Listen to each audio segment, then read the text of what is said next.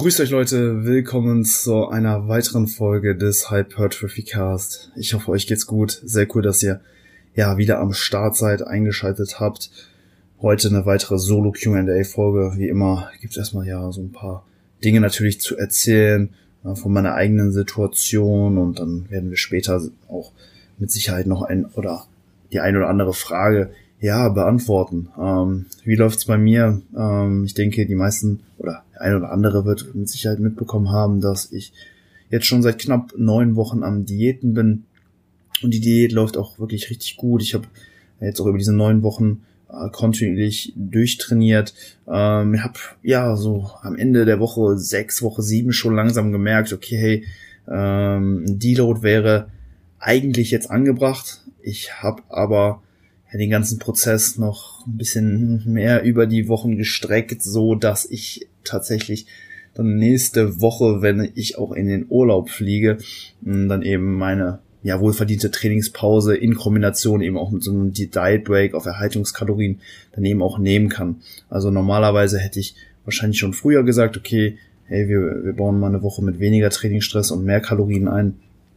Ähm, aber ja, es hat sich halt jetzt eben so ergeben, dass dass ich nächste Woche Mittwoch mit meiner Freundin nach Mallorca fliege und dort ja sieben Tage äh, Erholungsurlaub mache. Und der ist auch bitter nötig, auch in ja, vielerlei Hinsichten. Ne? Wie gesagt, Training, Ernährung hatte ich schon angesprochen, aber ja, auch ähm, das Arbeitspensum mal für, für ein paar Tage herunterzufahren wäre sicherlich auch nicht schlecht.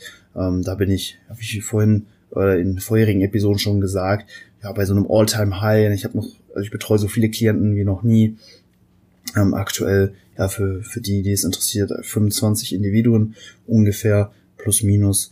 Ähm, ja, läuft auf jeden Fall mal richtig, richtig gut und ich komme auch mit dem Pensum generell sehr, sehr gut zurecht. Aber wie das so ist, ne, man hat natürlich noch so ein paar ja, andere Dinge eben auch am Laufen, ne, sei es der Podcast, sei es weitere Projekte hinsichtlich Content. Also da ähm, sind halt eben auch noch ein paar äh, ja, weitere Dinge geplant. Ich bin auch dabei, meine Website überarbeiten zu lassen. Also da kommt gerade ja einiges zusammen, aber es macht unglaublich viel Spaß und äh, ja auch in der Hinsicht ist definitiv ähm, ja ein Progress äh, ersichtlich. Deswegen ja bin ich mega zufrieden, aber werde mir dann auf jeden Fall nächste Woche dann eben auch diese sieben Tage gönnen. Wir sind da wie gesagt ähm, auf Mallorca. Ähm, ja, vor, vor kurzem, vor knapp einer Woche, glaube ich, wurde auch eine Einreisewarnung für Spanien eben rausgegeben. Und ja, das war natürlich ein bisschen blöd, aber wir hatten schon die Flüge und alles drum und dran äh, ja gebucht und das bedeutet für uns jetzt einfach nur, okay, wenn wir zurückreisen, dann sind wir verpflichtet, uns äh, testen zu lassen. Das ist, denke ich, am Flughafen ganz gut möglich. Ich glaube, da kann man einen Schnelltest machen und dann muss man sich, bis das Ergebnis da ist, dann in Isolation begeben. Das Ergebnis kommt meist innerhalb von 48 Stunden. Also könnte sein, dass ich dann ähm, ja ein bisschen dann auf das Ergebnis, was dann hoffentlich natürlich negativ äh, ausfällt, dann eben warten muss. Aber wir werden natürlich auch ja in, auf, auf äh, Mallorca da jetzt nicht an Ballermann fahren und feiern gehen, sondern wir sind da in Alcudia, eine sehr, sehr ruhige Ecke und werden ja, am Pool chillen oder den ein oder, ein oder anderen Stand, äh, Strand abklappern und abends vielleicht noch was essen gehen. Also sehr, sehr, sehr entspanntes Programm mit wenig Trubel. Von daher gehe ich auch mal davon aus, dass wir uns da hoffentlich nicht mit Corona in, äh, infizieren. Sonst würde das tatsächlich 14 Tage Quarantäne bedeuten. Ähm, ja, das wäre natürlich blöd und dann wäre mir der der Urlaub mir das natürlich auch nicht wert, aber ja, ich gehe mal davon aus, dass wir da unversehrt dann auch wieder nach Hause kommen und dann ähm, ja auch wieder den Alltagstrott äh, ähm, ja wieder reinbekommen. Von daher ja freue ich mich auf jeden Fall auf die Woche eben auch mal dann ja wahrscheinlich auch sieben Tage nicht zu trainieren. Ich gucke auf jeden Fall jetzt, dass ich ja die letzten Trainingseinheiten noch mal ordentlich pushe ähm, wobei ich es da jetzt auch nicht übertreiben muss. Ich, wie gesagt, ich habe jetzt schon neun Trainingswochen auf dem Buckel ähm, und ja, es hat sich dementsprechend auch so ein gewisser äh, ja, Ermüdungsberg angehäuft. Ähm, von daher muss man da jetzt nicht hm, unbedingt nochmal ordentlich einen draufsetzen. Aber ähm, ja, werde auf jeden Fall jetzt die letzten Tage nochmal Gas geben, um dann eben auch maximal irgendwo von diesen sieben Tage, von dieser sieben Tage Pause irgendwo profitieren zu können. Ähm, in Alcudia gibt es definitiv die Möglichkeit eben auch zu trainieren. Äh, die Gyms sind jetzt nicht besonders geil, ähm, teilweise echt so gefühlt aus dem Zweiten Weltkrieg oder halt einfach extrem klein. Ähm, das ist dann wirklich, äh, ja, das sind dann zwar Geräte, aber auf einer enorm kleinen Fläche. Also es gibt da so ich, zwei, drei Gyms in dem äh, in, der, in der kleinen Stadt. Ähm, und da habe ich in der Vergangenheit auch schon öfter trainiert. Wir waren natürlich schon öfter da und kennen uns da so ein bisschen aus. Aber es war jetzt nie so das geile Erlebnis. Also man zahlt da auch, ja, wie gesagt, immer so ein Zehner für eine Tageskarte. Das wäre jetzt nicht das Ding, aber es macht einfach nicht besonders viel Spaß, dort zu trainieren. Und ja, ich glaube, meine Freundin freut sich auch, wenn ich da mal ähm, ja eine Trainingspause einlege und einfach mehr mit ihr am Strand dann relaxe und das ist, denke denk ich, auch so weit in meinem Sinne. Also ich werde diese Woche auf jeden Fall zur maximalen Erholung, maximaler Regeneration dann eben auch ähm, ja soweit nutzen. Ansonsten, um nochmal auf meine Diät zurückzukommen, ich habe jetzt ähm, über diese neun Wochen im Schnitt 2600 Kalorien konsumiert. Ähm, ich bin tatsächlich in den ersten Wochen ein bisschen aggressiver reingegangen. War ich dann, glaube ich, so im Schnitt so bei 2200 Kalorien und dann habe ich im Prinzip echt so eine kleine Reverse Diet gemacht und habe so im Laufe der Wochen die Kalorien immer so ein bisschen erhöht und jetzt in den letzten Diätwochen war ich tatsächlich mit den Kalorien ähm, ja an, an so einem Höchstpunkt innerhalb dieser Diät natürlich, ähm, aber immer noch im Defizit. Also irgendwie ein ganz interessanter Approach, die Kalorien ja vielleicht so ein bisschen über die Diätwochen zu periodisieren und es macht eigentlich auch Sinn, Ne, denn zu Beginn der Diät hat man halt einfach noch das meiste Körperfett. Und ja, man ne, kann sich den Körper so als, als Energiespeicher irgendwo vorstellen. Und ja, je mehr Energie du in diesem System, in deinem Körper eben auch gespeichert hast, desto weniger bist du auch irgendwo auf die Energie, die dann von außen eben zugeführt wird, also über die Nahrung auch irgendwo angewiesen. Von daher kannst du zu Beginn der Diät, wenn das Körperfett wenn das Körperfettlevel noch recht hoch ist, auch ein höheres Defizit easy verkraften, weil du insgesamt einfach noch mehr Energie gespeichert hast. Wenn du jetzt natürlich im Laufe der Diät immer mehr Körperfett verlierst, dann bist du natürlich auch irgendwo ja, vermehrt eben auf die diese Energie, die dann eben von außen kommt, eben auch angewiesen und ja, dementsprechend ja, macht es auf jeden Fall Sinn, irgendwo die Kalorien vielleicht ähm, ja nicht unbedingt ansteigen zu lassen, aber, aber das Defizit zumindest nicht zu vergrößern, wenn du eben schon leaner geworden bist. Mm, das Ganze habe ich jetzt nicht wirklich im Vorhinein so geplant, sondern das hat sich auch irgendwo so ein bisschen, ja, natürlich ergeben.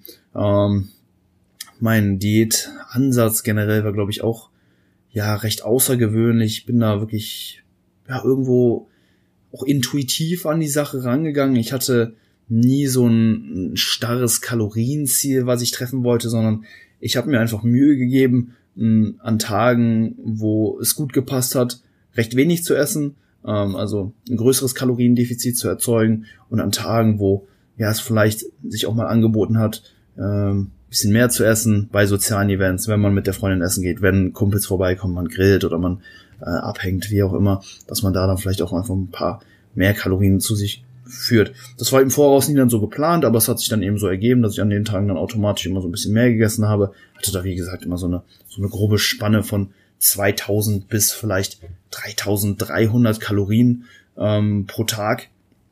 Und ja, am Ende der Woche habe ich mir einfach angeschaut, okay, wo bin ich hinsichtlich der Kalorien im Schnitt und hat die Gewichtsabnahme, die ich natürlich über tägliche äh, Werte irgendwo gemessen habe, mh, hm, ja, hat die gepasst. Also da vielleicht nochmal, wie ich das mache. Ich, ich wiege mich jeden Tag unter den gleichen Rahmenbedingungen, notiere mir das Gewicht in meinen Trainingssheets, die ich auch an Klienten und so weiter rausgebe.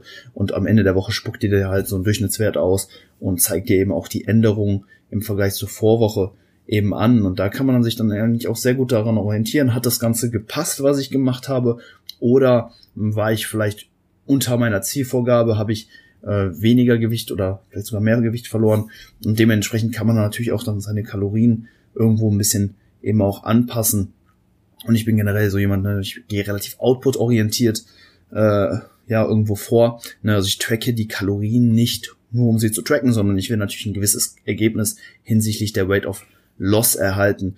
Und ja, wenn man jetzt die gesamten Wochen irgendwo heranzieht, dann hatte ich eine durchschnittliche Gewichtsabnahme von 0,5 Kilo pro Woche. Wie gesagt, zu Beginn, äh, also in den ersten Wochen war das etwas mehr und zum Ende ähm, ist das Ganze ein bisschen abgeflacht.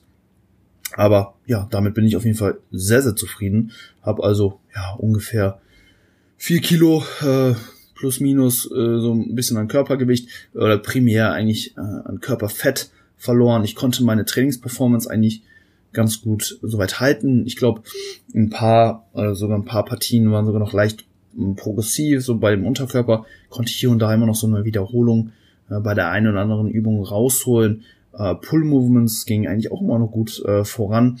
Einzig und allein, ne, so die, die Push-Movements, da merke ich sofort, wenn, wenn kein Kalorienüberschuss da ist, dann äh, ja, geht da bei mir nichts mehr voran und ich denke auch, das passt so. Meine Brust ist, glaube ich, ja recht fortgeschritten im Vergleich zu den anderen Partien oder recht gut ausgeprägt, nennen wir es so.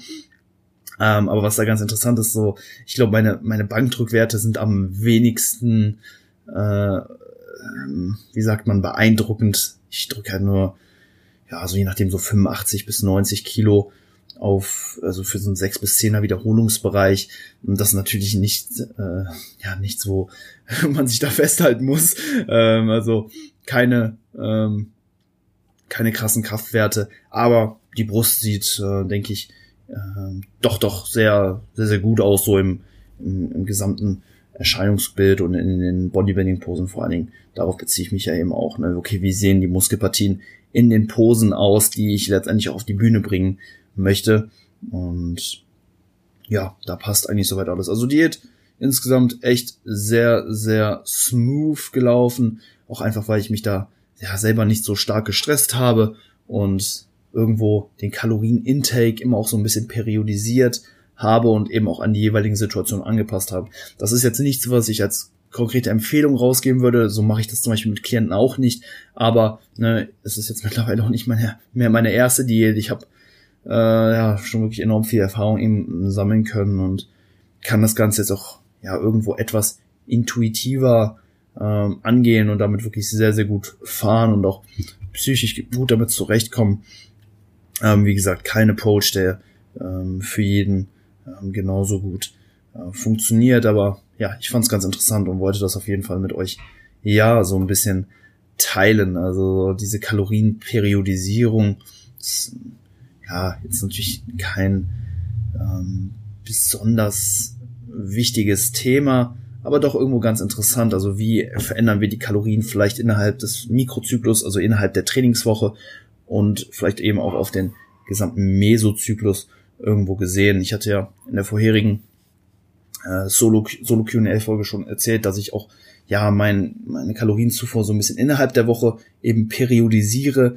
Ähm, und das war ja in Bezug eben auf diese sozialen Events, die halt eher am Wochenende stattfinden. Unter der Woche bin ich sowieso immer beschäftigt, habe viel zu tun. Und von daher komme ich da eh nicht so zum Essen. Und da komme ich dann eben auch einfach mit relativ simplen und kleinen Mahlzeiten irgendwo aus am Wochenende, wenn dann, wie gesagt, die Freunde, Kollegen kommen oder so und man sich dann auch hier oder den einen oder anderen Snack dann eben noch gönnt, dann langt man vielleicht auch einmal mehr nochmal so in die Pringles-Packung rein, äh, in die Pringles-Dose. Und das führt dann natürlich auch einfach zu mehr Kalorien, aber ähm, solange es dann, wie gesagt, in der Gesamtbilanz oder über auch einen längeren Zeitraum ähm, eben passt, dann ist ja eben auch alles äh, sehr, sehr cool. Und von daher, ja, fand da innerhalb der Arbeit, äh, innerhalb der Arbeitswoche, ne, von Montag bis Sonntag, so ein ja, gewisser Anstieg der Kalorien äh, eben auch statt. Ähm, also Montag Kalorien am niedrigsten und Sonntag vielleicht am höchsten, ne, also ungefähr so, aber das war auch natürlich eher so ein bisschen wellenförmig. Ähm, und halt eben auch im Laufe des gesamten Mesozyklus, also Mesozyklus Woche 1, Kalorien am niedrigsten und gegen Ende tendenziell am höchsten, wobei das jetzt auch nicht immer so geradlinig war und hat eben auch immer so ein paar Schwankungen beziehungsweise Kurven mit drin waren. Ja, das soweit dazu. Ansonsten noch zur Aktivität. Das ist ja auch immer so ein ganz interessantes Thema innerhalb der Diät. Okay, wie viel bewegt man sich, wie viel Kalorien verbraucht man durch äh, ja, vielleicht auch Aktivität außerhalb vom, vom Gym. Und da muss ich sagen, dass ich da echt in den letzten Wochen gar nicht mehr viel forciert habe oder generell über die gesamte Diät eigentlich nicht. Zu Beginn hatte ich noch mal ja so hier und da mehr vielleicht auch das Verlangen einfach rauszugehen und mich zu bewegen.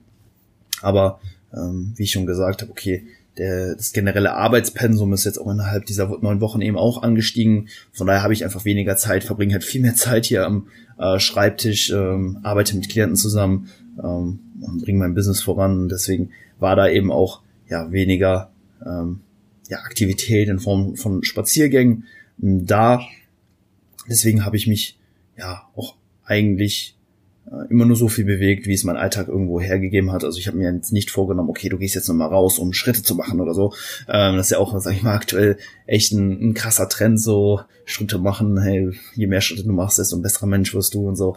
Ja, ist auch vielleicht ein bisschen schwieriges Thema, vielleicht auch äh, ja ein Thema für eine andere Podcast-Episode. Aber ich bin das Ganze wirklich sehr, sehr locker angegangen, habe einfach geguckt, okay, was kommt am Ende des Tages bei rum, wenn ich einfach äh, ganz normal lebe, also arbeite, vielleicht äh, dann eben noch einkaufen gehe und ähm, natürlich mein Training durchziehe. Und da bin ich dann, ja, ohne das jetzt zu forcieren, auf 7500 Schritte im Schnitt pro Tag gekommen.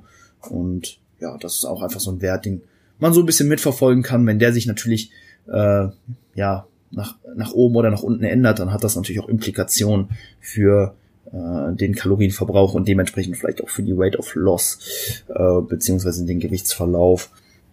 Genau, ich denke, damit haben wir soweit alle ja relevanten Marker zu meiner Diät irgendwo abgedeckt. Ähm, ja, worauf ich noch eingehen wollen würde, wäre so ein bisschen so ja die Lifestyle-Veränderung in der, innerhalb einer Diät. Es ist selten eigentlich so, dass man dass man sagt, okay, ich esse jetzt genau oder ich verhalte mich jetzt genauso wie im Aufbau und esse einfach nur weniger oder bewege äh, mich mehr. Ähm, das funktioniert sicherlich am Anfang sehr, sehr gut und so würde ich eigentlich auch immer vorgehen, dass man, wenn man jetzt zum Beispiel aus dem Aufbau in eine Diät übergeht, dass man erstmal gar nicht viel an seinen Gewohnheiten hinsichtlich Aktivität und auch äh, Ernährung irgendwo ändert, sondern einfach erstmal, ja, einfach guckt, dass die Kalorien äh, eingehalten werden oder man einfach weniger Kalorien konsumiert und dann nach und nach äh, ja, sag ich mal, so ein paar Anpassungen an seinem Lifestyle eben vornimmt, um weiterhin äh, sich an ja die Diätzielsetzung oder die Diätzielsetzung ähm, ja, diese einfach erreichen zu können. Und bei mir im Aufbau war es eigentlich so, ich habe immer so ein Staple Meal gehabt, was ich an normalen Tagen, wo ich jetzt keine äh, Events hatte, einfach immer gegessen habe. Das war immer so eine riesige Reisbowl mit 200 Gramm Reis, Gemüse, einer Proteinquelle und einer ordentlichen Soße und so. Und das war echt über die letzten anderthalb Jahre fast, über die gesamte Offseason eigentlich immer so ein Meal, was ich vielleicht so drei, viermal die Woche einfach gegessen habe. Und mit dem Meal jetzt weiterzufahren wäre natürlich möglich gewesen. Aber ich habe dann relativ schnell gemerkt, dass ja, dass einfach zu viele Kalorien irgendwo in Anspruch nimmt und ich habe das Meal halt immer zum Abend hingegessen und ich habe halt auch gerne ne, so ein paar Carbs vorm Training, vielleicht auch ein paar Carbs nach dem Training. Deswegen äh, ja bleibt am Ende des Tages dann nicht mehr viel für so eine große Reisbowl übrig, außer ich will vielleicht nur 50 Gramm Reis essen, aber wer isst nur 50 Gramm Reis? Äh, gibt sicherlich Leute, aber äh, ich war da, sag ich mal, schon so ab, ne, ab, ab, ab auf eine Menge von 150 aufwärts irgendwo eingeschossen, alles darunter hätte mich dann wahrscheinlich auch nicht mehr glücklich gemacht und bin dementsprechend jetzt in einer, im Laufe der Diät so ein bisschen auf Salat umgestiegen. Einfach so, so, so ein kleiner, so ein kleiner Tweak, hey, schmeckt mir auch mega gut, einfach so eine Salatmischung aus der Tüte mit äh, Mais aus der Dose, äh, einem Feta-Käse mit reduziertem Fettanteil, äh, einer ordentlichen Soße und vielleicht ein bisschen Thunfisch oder sowas.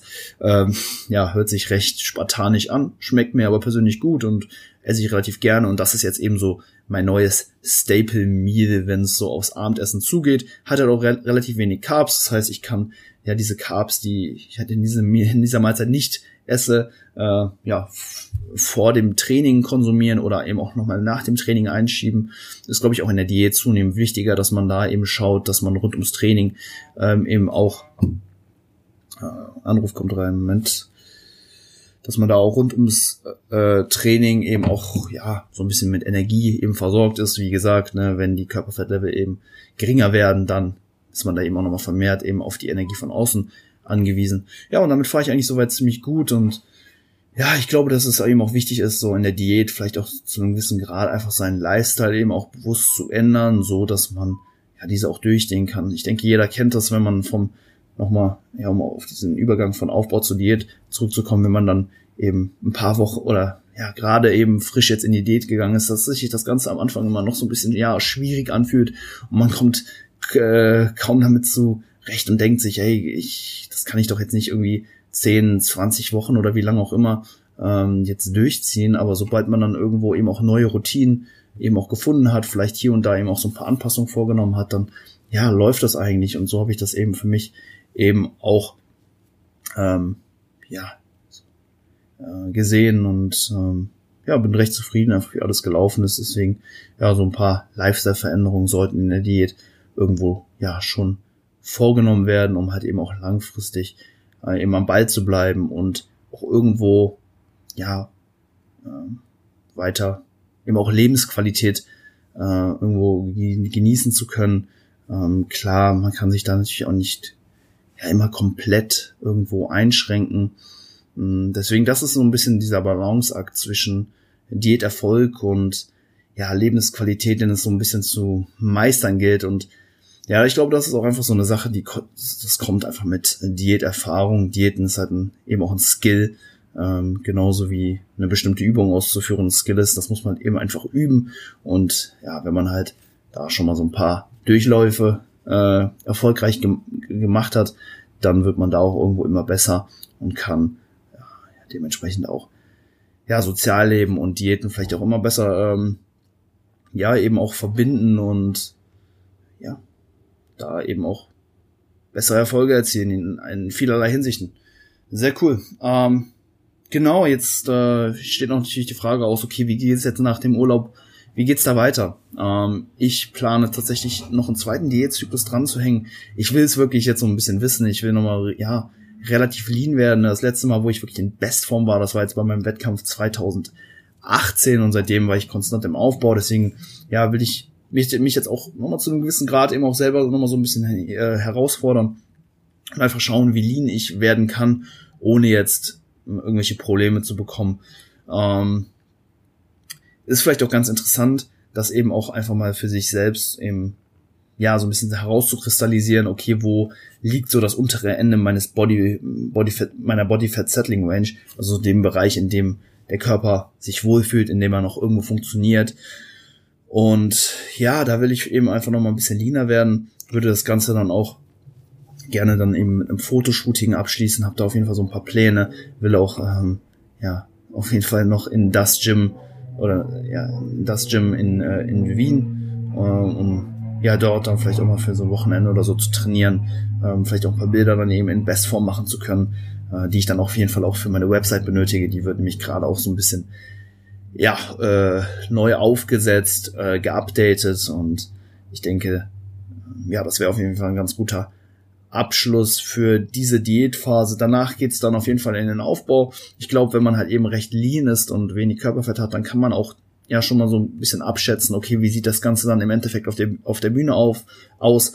Da ist mein Ziel ja im Frühjahr 2021, wenn die Wettkämpfe stattfinden sollten, dann eben auch in der Bodybuilding-Klasse zu starten und da dann eben auch noch so ein gewisses Feedback äh, eben zu bekommen, ist, glaube ich, ganz gut. Vor allen Dingen auch hinsichtlich, hinsichtlich äh, potenziellen Schwächen, ne, wenn man halt einfach dann eben auch ähm, relativ nah an diesem Stage-Look irgendwo dran ist, dann kann man natürlich auch sagen, okay, hey, das muss ich vielleicht noch verbessern und da eben noch mal so ein bisschen Klarheit zu bekommen, ähm, fände ich auch mega, weil dann habe ich, hab ich, denke ich, noch mal ja ein paar Monate Zeit, um eben gewisse Partien noch mal hervorzuheben, noch mal zu verbessern, um dann im Endeffekt im Frühjahr ja mit der bestmöglichen Form auf der Bühne stehen zu können.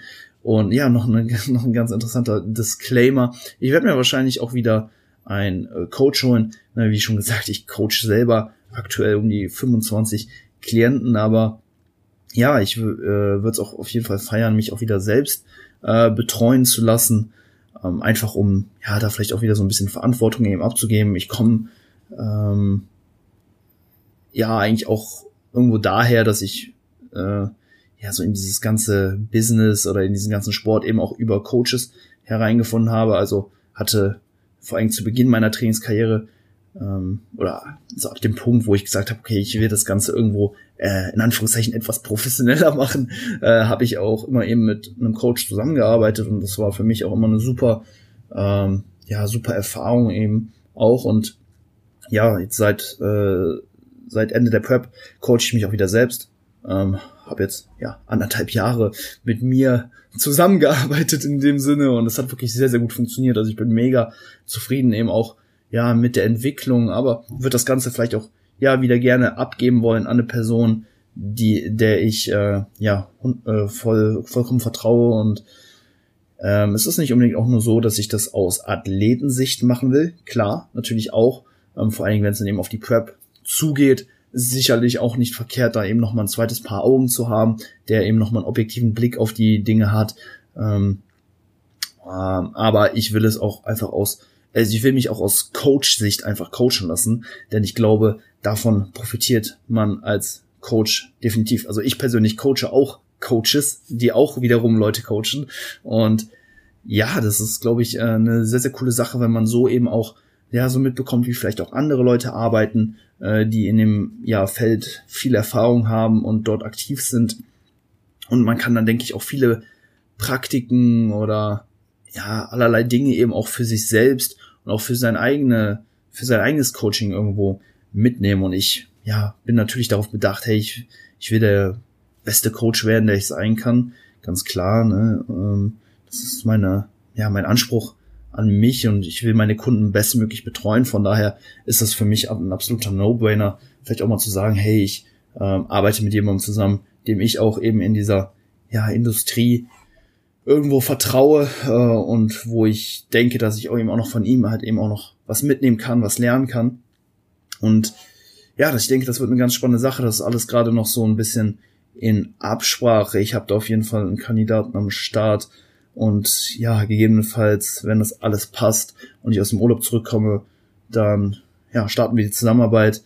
Ähm, ich kann gerne hier schon mal sagen, um wen es sich handelt. Er war auch schon mal hier auf dem Podcast. Ich glaube, das war Episode 28, Sebastian Ehmann sollte ja dem einen oder anderen ein Begriff sein auf Instagram. Dominate Science Passion. Sehr, sehr guter Mann. Und ja, von, von ihm denke ich, dass ich ja die eine oder andere Sache auf jeden Fall noch lernen kann. Ähm, und bin auch sehr gespannt, wie er, ja, was so seine Co Coaching-Philosophie angeht. Ähm, und ja, was ich da eben auch für mich und meine Klienten eben noch mit rausziehen kann. Ja, und ein weiteres Ding ist, dass man natürlich auch im Zeitalter von Social Media und generell dem Internet auch irgendwo vielleicht in so seiner eigenen Bubble zu einem gewissen Grad irgendwo äh, lebt. Man hat halt vielleicht dann online seine Community, die natürlich irgendwo schon gefiltert ist. Also jeder, der dir folgt, der kann sich auch meistens irgendwo mit deinen Gedanken äh, oder deinen Meinungen äh, irgendwo identifizieren und dementsprechend erntet man online wahrscheinlich auch tendenziell eben auch eher positives Feedback. Leute, die deinen Content nicht feiern oder mit dir nicht übereinstimmen, die werden einfach gar nicht mit dir interagieren, die schreiben dann seltenst irgendwie eine Kritik oder so. Und ja, man mag dann auch schnell, sag ich mal, zu diesem Gedanken kommen, okay, ich habe die Wahrheit mit dem Löffel gegessen, weil jeder äh, stimmt mir ja zu und schreibt unter meinen Post, ja, klasse Post, total informativ, super Text, bla bla bla, ihr kennt das ja so, wie das heutzutage läuft, so bei den ähm, ja, vor allen Dingen Influencer, ne, da wird sich natürlich irgendwo immer ja, gegenseitig supportet und gepusht und das ist ja auch alles cool, aber man kommt dann wahrscheinlich ja schnell zu äh, der Annahme, hey, ich habe die Wahrheit mit dem Löffel gegessen, weil jeder stimmt mir ja zu und bestätigt mich in meinen äh, Dingen, die ich nach außen hin kommuniziere und so ist das vielleicht auch so ein bisschen beim Coaching. Ne, ich habe da eben auch, wie gesagt, Klienten, die ja, sich natürlich auch eben auch mit meiner Arbeitsweise, mit, meine, mit meinen generellen Ansichten auch irgendwo identifizieren können und dementsprechend ähm, ja funktionieren wahrscheinlich auch die Dinge, die ich an äh, die weitergebe irgendwo sehr sehr gut, weil da eben auch dieser Buy-in von der von ja der Seite meiner Klienten irgendwo gegeben ist. Ne? Sie vertrauen mir, wenn ich sage, hey, wir machen das so und so, dann ähm, ja, ist da eben auch immer so ein gewisses Commitment von der, von, von ihrer Seite irgendwo eben auch immer gegeben. Ne, klar, ich äh, erkläre natürlich auch immer, okay, wieso, weshalb, warum, versuche das natürlich auch immer äh, ja plausibel zu erklären. Ne, ich will nicht, dass äh, mir jemand blind vertraut, sondern mir vertraut, weil die Sachen, die ich sage, für sie auch einfach Sinn machen, wenn ihr versteht, was ich meine. Und ja, was ich da halt eben auch einfach gemerkt habe, okay, vieles, vieles funktioniert, funktioniert sehr, sehr gut. Ne, wir geben jetzt einem Klienten eine gewisse Intervention, einen gewissen Trainingsplan und der macht damit wunderbare Fortschritte. Dann bestätigt das einen natürlich irgendwo auch immer in ähm, ja in dem, was man äh, in dem, was man tut und man fährt sich dann, glaube ich, auch schnell auf gewisse ähm, Herangehensweisen irgendwo ein, weil es hat ja funktioniert und klar, das ne, eins plus eins gleich zwei so auf jeden Fall und das ist auch sicherlich keine schlechte Sache. Also wenn etwas funktioniert, dann sollte man natürlich auch irgendwo dabei bleiben. Aber was ich eben auch wichtig finde als Coach, sich dann eben auch einfach mal so andere ähm, ja, Herangehensweisen anzugucken und sich auch in anderen, in, auch in ja, verschiedensten Bereichen irgendwo so ein bisschen inspirieren eben zu lassen. Und da denke ich eben auch, dass Sebastian vielleicht eben auch noch andere Herangehensweisen ähm, ja, pflegt und dass ich da eben dann auch nochmal so einen neuen Blickwinkel auf Training, Ernährung, Mindset, was auch immer bekomme und das dann vielleicht auch hier und da dann eben so bei meinen Klienten nach und nach vielleicht auch so ein bisschen anwenden kann ähm, und dementsprechend ja, den gesamten Prozess, die Zusammenarbeit und eben auch die Resultate am Ende des Tages dann auch weiterhin für meine Kunden verbessere. Yo, ich würde sagen, hey, wir haben genug hier um den heißen Brei rumgequatscht. Ich würde sagen, wir packen noch ein paar Fragen mit rein. Da sind wirklich wieder viele reingekommen und ich kann leider nicht garantieren, dass wir jetzt innerhalb dieser Episode alle Fragen mh, mm, ja beantwortet bekommen. Ähm, wie gesagt, für jeden äh, Zuhörer, der eine Frage gestellt hat, aber die jetzt nicht beantwortet wird, die notiere ich mir und die werden dann in kommenden Episoden auf jeden Fall wieder aufgegriffen werden. Also keine Angst und danke auf jeden Fall für jede Frage, die soweit reingekommen ist. Äh, Pete 23492 schreibt, bald habe ich einen Tattoo-Termin, ähm, nachdem ich mindestens zwei Wochen pausieren muss. Wie sollte ich die Zeit vor dieser längeren Pause nutzen? ja, das ist äh, so ein ähnliches Szenario wie jetzt bei mir. Ne? Ich hatte auch den Urlaub, ähm, der halt eben schon so terminiert war und der halt eben auch etwas weiter in der Zukunft eben gewesen ist. Und ja, dem, dementsprechend habe ich natürlich auch mein Training ähm, oder mein Trainingszyklus viel mehr so angepasst, dass ja der äh, Deload dann eben auch auf den Urlaub fällt, wo ich halt eben auch nicht trainieren wollte. Und dementsprechend waren die Trainingswochen davor eben auch zunehmend härter und haben sich bis dahin so ein bisschen aufgebaut, ähm, so dass ich dann eben auch von der Trainingspause maximal profitieren kann. Genauso als auch du. Zwei Wochen Abstinenz, das ist auf jeden Fall ordentlich. Also ich denke, innerhalb von zwei Wochen ähm, Pause kannst du auf jeden Fall ja jegliches Maß an Ermüdung reduzieren, sei es systemisch, sei es lokal, sei es psychisch und ähm, eben auch in Bezug auf, auf die Gelenke. Also kannst du wirklich ja jetzt in den letzten Wochen ähm, vor dem Tattoo-Termin eben nochmal zunehmend härter trainieren. Guck vielleicht, dass du das Trainingsvolumen von Woche zu Woche vielleicht nochmal so ein bisschen anhebst. Natürlich unter der Voraussetzung, dass du ja das auch irgendwo verkraftest und äh, deine Performance eben auch nicht absinkt. Das wäre eben auch so ein wichtiger Punkt.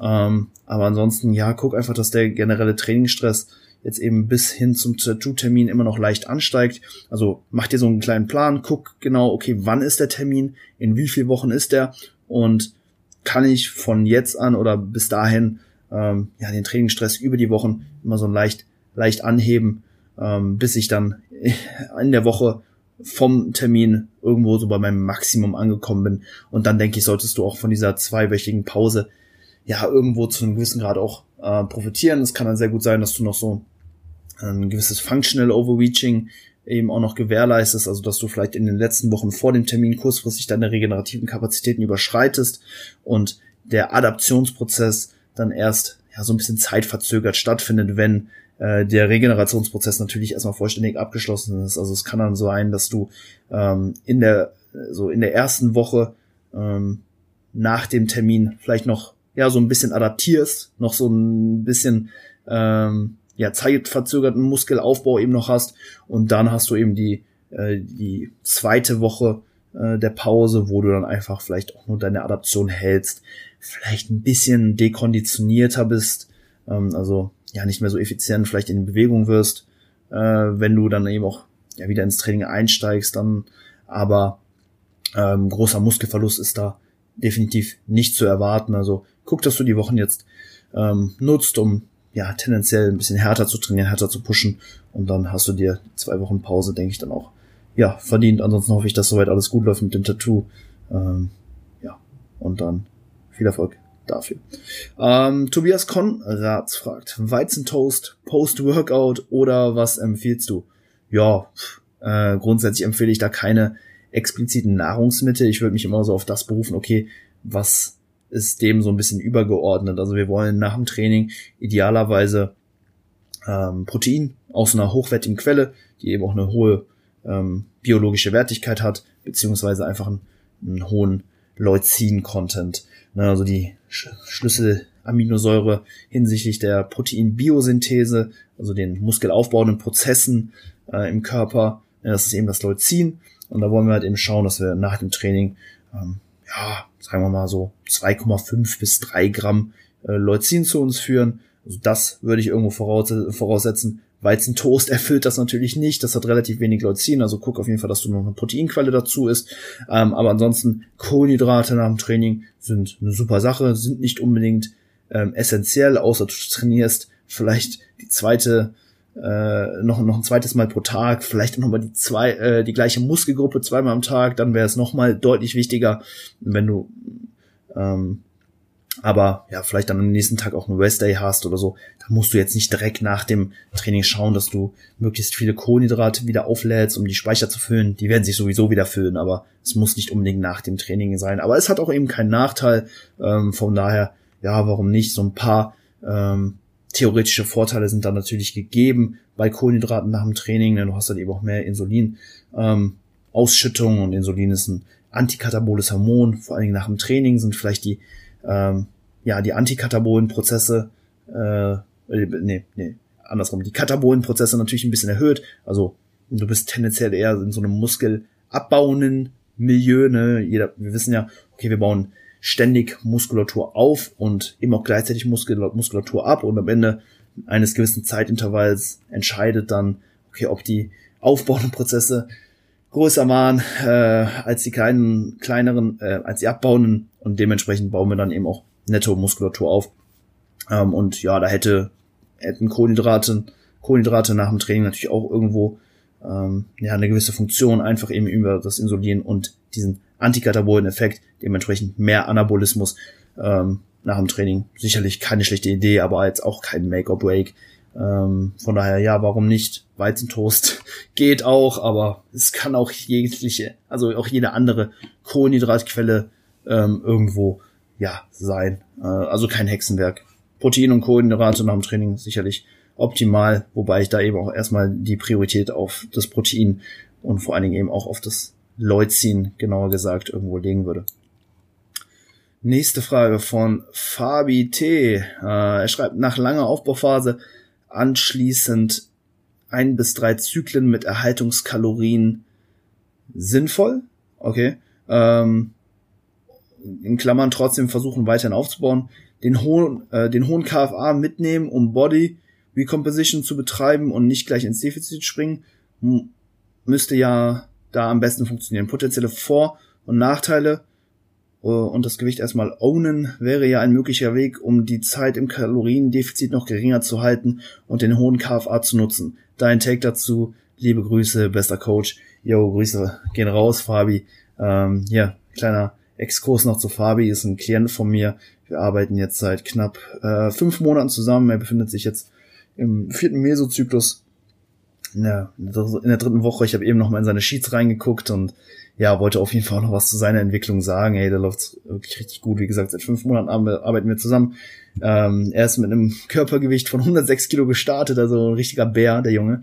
Ähm, ist jetzt mittlerweile bei 112 Kilo und ja, seine Kraftwerte haben sich auch enorm äh, verbessert. Er kam sehr, sehr stark zu mir und jetzt ist er noch mal deutlich stärker. Also ähm, echt insane, was da innerhalb ja jetzt von einem knappen halben Jahr irgendwo gegangen ist. Also seine Bench ist von 130 auf 160 Kilo für fünf Reps äh, angestiegen. Sein ADL ist von 210 auf, auf 270 Kilo äh, hochgegangen und ja, Safety Bar Squats ist ja jetzt auch gerade bei 172,5 für acht Wiederholungen dran, was wirklich absolut insane ist. Da haben wir jetzt keine Referenzwerte, weil wir die erst äh, ja im Nachhinein irgendwo eingebaut haben, aber ja, Fabi ist auf jeden Fall richtig, richtig strong. Und er ist nicht mal Powerlifter. Also wir trainieren schon sehr äh, hypertrophie-spezifisch, äh, auch weil sein Ziel ist, äh, ja in den nächsten Jahren im Natural Bodybuilding eben auch zu starten. Ähm, und ja, freue ich mich immer auch riesig drauf, äh, Fabi dann noch abgezogen auf der Bühne zu sehen. Gerade laufen wir ja mit einem, ja, sag ich mal, kleinen Speckmantel rum, aber wir legen den Fokus einfach wirklich darauf, bestmöglich Muskulatur eben aufzubauen und ähm, ja, ernten dann die Erfolge über eine Diät dann zum späteren Zeitpunkt. Aber jetzt gerade geht es halt einfach darum, hey, maximale Hypertrophie und es läuft soweit sehr, sehr gut, wie man auch über ja die Kraftwerte natürlich so ein bisschen sehen kann. Und ja, hey, um jetzt nochmal auf deine Fa Frage zurückzukommen, Fabi, ähm, war jetzt vielleicht ein bisschen schwer äh, nachzuvollziehen. Also wenn man jetzt am Ende einer Aufbauphase ist, kann man dann vielleicht eben auch für ein paar Zyklen einfach nur das Gewicht erhalten oder muss man muss man schauen, dass man wirklich immer kontinuierlich im Kalorienüberschuss bleibt und dementsprechend auch das auch das Gewicht eben weiter ansteigt. Genau, Body Recomposition, ne, also gleichzeitiger Fettabbau und Muskelaufbau ist ja, sag ich mal, so ein ganz interessantes Thema. Und ja, ich hatte ja vorhin schon so ein bisschen so diese, diese Thematik angesprochen hinsichtlich der Energiespeicherung.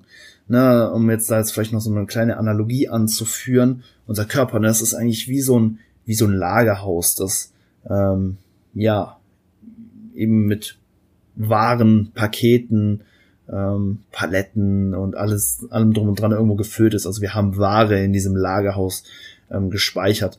Und diese Ware, äh, das ist im Prinzip das gleiche wie Energie. Ähm, je mehr Körperfett wir haben, desto ja, mehr Ware haben wir eben auch in diesem Lagerhaus und tagtäglich wird natürlich Ware rausgeschickt. Also wir verbrauchen eben auch Energie, dementsprechend ne, werden die Pakete eben rausgeschickt. Und ähm, ja, wie viel ähm, neue Zulieferungen wir bekommen. Das ist natürlich unsere äh, Energiezufuhr, also wie viel Kalorien konsumieren wir. Und wenn man sich jetzt ja die Situation am Ende einer Aufbauphase anschaut, dann ist dieses Lagerhaus natürlich gefüllt. Also wir haben so viel Körperfett wie noch nie. Ähm, dementsprechend ne, Lagerhaus ist pickepacke voll. Und wie ich vorhin schon gesagt habe, ne, wenn halt eben viel Energie im System, im Lagerhaus gespeichert ist, dann sind wir eben auch nicht mehr so stark auf die Energie von außen zugeführt. Und gerade da ähm, ja, kann natürlich auch so ein, gewisser Rekompositionsprozess äh, auch irgendwo ganz gut funktionieren, ne? weil wir haben halt einfach sehr viel Energie und ähm, ja, müssen jetzt nicht unbedingt immer sicherstellen, dass halt das Kalorienplus immer noch hoch genug ist.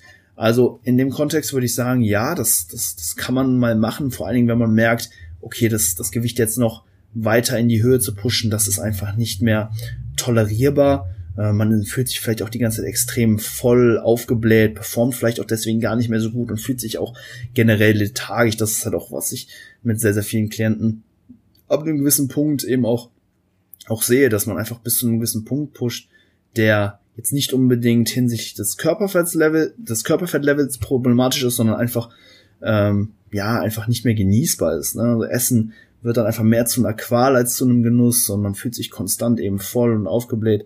Und da dann vielleicht einfach zu sagen, okay, wir, wir, wir wollen den Aufbau vielleicht trotzdem irgendwo weiter fortsetzen, wir wollen weiter hart trainieren und auch weiter Progression erzielen, aber wir wollen vielleicht jetzt nicht mehr das Körpergewicht in die, in die Höhe pushen. Da wäre es dann, ja, sicherlich, denke ich, auch äh, in Ordnung, vielleicht auch ein Zyklus dann eben auf Erhaltungskalorien irgendwo ähm, ja zu verbringen, um halt eben auch so ein bisschen den Stress eben reduzi zu reduzieren ähm, und halt eben nicht mehr konstant so gemästet auch irgendwo zu sein.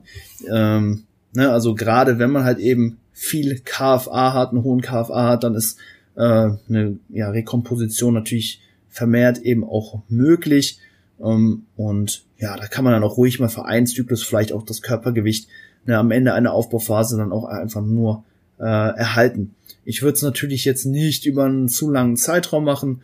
Ne, wir wollen irgendwo schon mh, einen Kalorienplus eben auch haben, um einfach sicherzustellen, hey, wir bauen bestmöglich Muskulatur auf.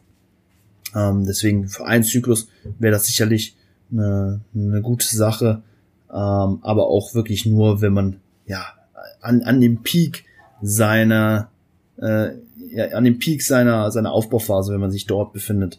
Ähm, wenn man jetzt gerade eben aus einer Diät kommt und halt relativ wenig Körperfett hat, wenig Ware im Lagerhaus hat, aber trotzdem weiterhin äh, ja Ware eben auch verschifft, dann muss man natürlich auch schauen, dass da eben auch ja viel Ware von außen angeliefert wird, man eben auch dementsprechend mehr äh, ja, Kalorien konsumiert, in Kalorienplus ist, ähm, um dann halt eben auch ja wieder anzufangen, das Warenhaus wieder so ein bisschen voller werden zu lassen. Äh, ja, genau deswegen also am Ende einer Aufbauphase, wenn Körperfett hoch ist, ein Zyklus auf Erhaltungskalorien vollkommen in Ordnung.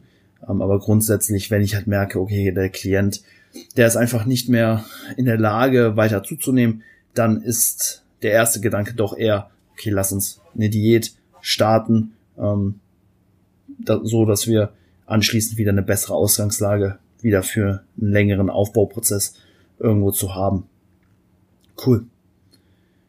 Eine Frage würde ich sagen, nehmen wir noch rein vom, vom, vom, vom Antun the Hustle Hösch. Sehr, sehr nice. Uh, keep Hustling Antun. Ähm, sollte man im Aufbau die Kalorien bei einem Deload reduzieren oder konstant lassen? Ähm, gibt zwei Möglichkeiten. Also du kannst doch einfach die Kalorien weiter, weiter so fahren. Äh, vor allen Dingen, wenn das Kalorienplus nicht besonders hoch war.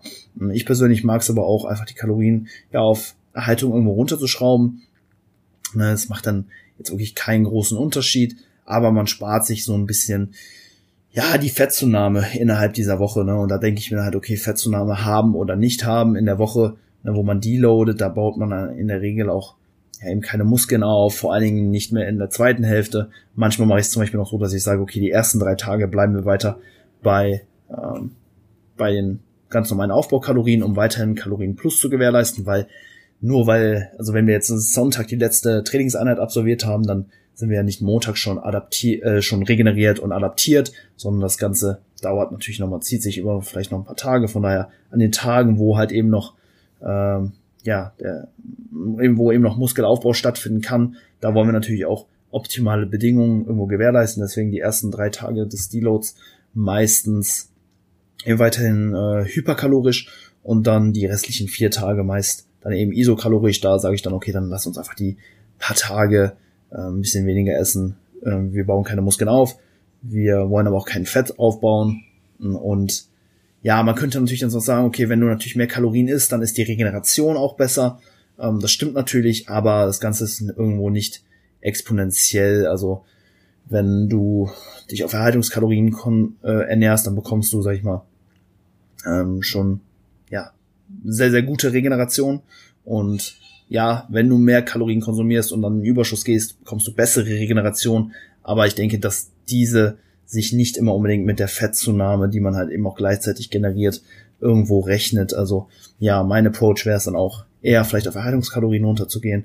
Aber wenn dein Kalorienüberschuss wirklich moderat und gering ist, dann bleib vielleicht auch einfach weiter eben auf mm, den äh, einfach beim Kalorienüberschuss. Wenn ich zum Beispiel sehe, dass bei Klienten die Rate of Gain vielleicht auch in den letzten Wochen des Mesos nicht mehr ganz eingehalten werden konnte und wir vielleicht so ein bisschen unter unserer, unserer Zielsetzung waren, dann sage ich zum Beispiel auch, hey, ess einfach jetzt im Deload ganz normal weiter. Ähm, da würde ich dann eben auch ähm, ja nicht ne, keine Erhaltungskalorien empf empfehlen. Also es kommt immer so ein bisschen auf den Kontext an und ähm, ja, wie gut du deine geplante Rate of Gain eben auch bisher eingehalten hast. Wenn du natürlich so ein bisschen über den Vorgaben vielleicht warst, bisschen übers Ziel hinausgeschossen bist, bisschen mehr zugenommen hast, als du eigentlich eingeplant hast, da dann vielleicht nochmal vermehrt in, in der Deload-Woche nochmal ein bisschen weniger essen, wäre vielleicht auch dann eben auch keine schlechte Idee, damit sich die Rate of Gain ähm, im Schnitt wieder so ein bisschen stabilisiert. Und ja, das wäre es soweit dazu. Ich glaube, hier würde ich dann heute den Cut setzen. Ähm, Leute, vielen Dank wieder mal fürs Zuhören. Ähm, danke nochmal für alle Fragen. Wie gesagt, in der nächsten Solo Q&A Folge werden dann auf jeden Fall die anderen Fragen immer noch beantwortet. Ansonsten packen wir wie immer noch einen Track auf die Playlist. Ich schau mal kurz hier in meiner Spotify Liste, was ich da für euch habe.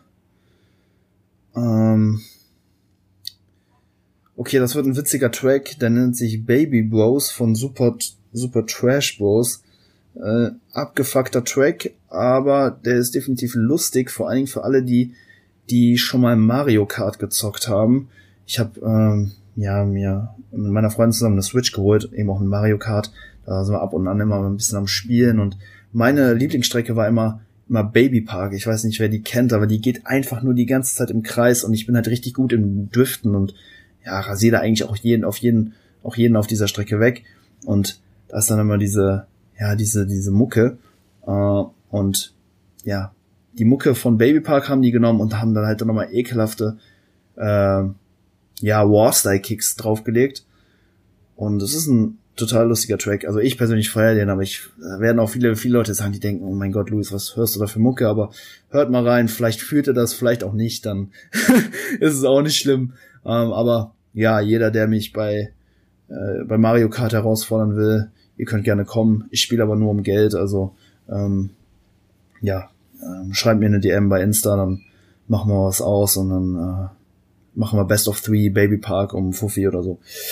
Cool. Ähm, ja, hey, Leute, schönen Sonntag euch. Nächste Woche geht's weiter mit einem weiteren Roundtable, den habe ich gestern schon aufgenommen, zusammen mit Jan Frisse und Lukas Müller zum Thema Trainingsfrequenz und Tour-Day-Training.